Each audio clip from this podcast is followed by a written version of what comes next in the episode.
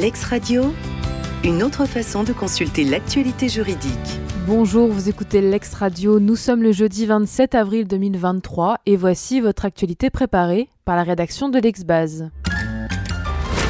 Une tribune d'opposition, pour être publiée dans le magazine municipal, peut se voir imposer une typographie particulière lors de sa transmission aux services municipaux. Dans cette affaire, un conseiller municipal à Savigny-sur-Orge avait demandé la suspension de l'exécution de la décision du 13 avril 2023, par laquelle le maire avait refusé de publier sa tribune dans le magazine municipal de mai 2023, au motif qu'elle n'avait pas été transmise en format texte. L'intéressé qui ne conteste pas avoir communiqué sa tribune aux services municipaux en format HTML et PDF n'établit pas être dans l'impossibilité de la communiquer dans un format texte comme l'exige l'article 32 du règlement intérieur du Conseil municipal. Il s'est donc lui-même placé dans la situation d'urgence qu'il invoque. Le maire de Savigny-sur-Orge s'étant borné dans la décision en litige, après avoir refusé de publier sa tribune, à lui indiquer à titre informatif l'existence de différents logiciels permettant d'élaborer un document en format texte. C'est pourquoi, dans son ordonnance du 24 avril dernier, le tribunal administratif de Versailles a considéré que la condition d'urgence, exigée par les dispositions de l'article L 521-1 du Code de justice administrative, qui est en référence au référé suspension, ne peut être regardée comme remplie.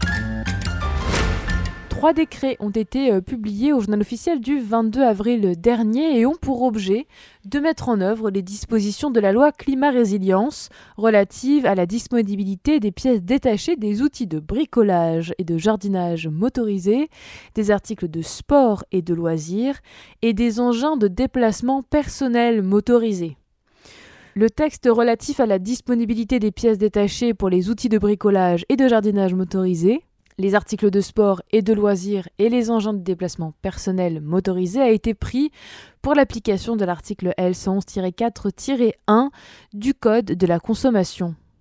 Il établit ainsi la liste des catégories de produits concernés et de leurs pièces détachées devant être mises à disposition sur le marché, les échéances à partir desquelles les pièces détachées sont disponibles pendant la commercialisation des produits, ainsi que les périodes minimales complémentaires après la date de mise sur le marché de la dernière unité du modèle concerné. Les dispositions du décret s'appliquent aux produits mis sur le marché à partir de la date d'entrée en vigueur du décret, soit le 23 avril, étant entendu que seuls les modèles dont la première unité est mise sur le marché après cette date sont concernés. Les deux autres textes sont relatifs à l'utilisation de pièces de rechange issues de l'économie circulaire pour la réparation et l'entretien de ces outils, de ces articles et de ces engins et relatif à l'information du consommateur sur les conditions de vente des pièces issues de l'économie euh, circulaire dans le cadre de ses prestations d'entretien. Après un an de travail, le 26 avril dernier s'est tenue à l'auditorium de la Maison des avocats du barreau de Paris la cérémonie de signature du protocole visant à favoriser les bonnes pratiques au sein du pôle famille et de l'état des personnes du tribunal judiciaire de Paris. Elle était présidée par la bâtonnière Julie Couturier, le président du tribunal judiciaire de Paris, Stéphane Noël, et la directrice des greffes, Colette Ranty. L'objectif de cette convention composée de 24 pages est de définir les règles de bonne pratique dans les procédures du pôle famille et de l'état des personnes du tribunal judiciaire de Paris. Elle vient également actualiser le protocole de procédure civile signé le 1er juillet 2012 par les chefs de juridiction et le bâtonnier de Paris. Cette convention s'inscrit dans la volonté de coopération et de dialogue animant les différents intervenants, la bâtonnière de Paris, le président du tribunal judiciaire, les magistrats, les avocats et le personnel de greffe, et dans le respect des principes directeurs du procès civil. Comme évoqué par la bâtonnière, cette convention pourra permettre aux avocats, aux magistrats et aux greffiers de s'y référer en cas de tension et trouver ainsi une voie d'apaisement et de résolution des litiges.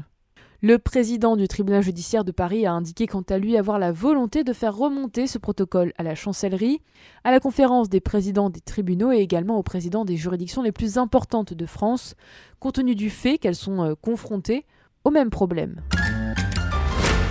Un salarié désigné représentant de section syndicale par un syndicat non représentatif avait vu son mandat prendre fin à l'issue des élections au CSE. Lors de ces élections, le syndicat ayant procédé à cette désignation n'est pas devenu représentatif. Le salarié a par la suite été désigné par une autre organisation syndicale non représentative en qualité de représentant de section syndicale. l'employeur avait saisi le tribunal judiciaire au fin d'annuler cette désignation. La juridiction a retenu que le représentant d'un syndicat non représentatif est frappé d'une incapacité à être de nouveau désigné représentant de section syndicale jusqu'aux six mois précédant la date des élections suivantes. Il relève que cette incapacité est une incapacité euh, relative au syndicat qu'il avait euh, désigné initialement. Elle ne s'oppose pas à la désignation du même salarié par un autre syndicat non représentatif. Pour toutes ces raisons, le tribunal judiciaire a donc rejeté la demande en annulation de l'employeur, mais ce dernier a formé un pourvoi en cassation et dans sa décision du 19 avril dernier, la Chambre sociale casse et annule la décision de la Cour d'appel au visa de l'article L 2142-1-1 du Code du travail.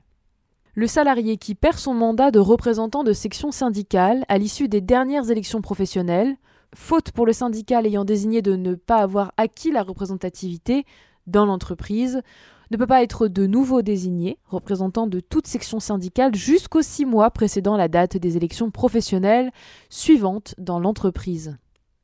Cette interdiction de désignation est opposable à toute organisation syndicale non représentative dans l'entreprise, qu'elle soit ou non celle ayant précédemment désigné le salarié en qualité de représentant de section syndicale. L'ex-radio, une autre façon de consulter l'actualité juridique.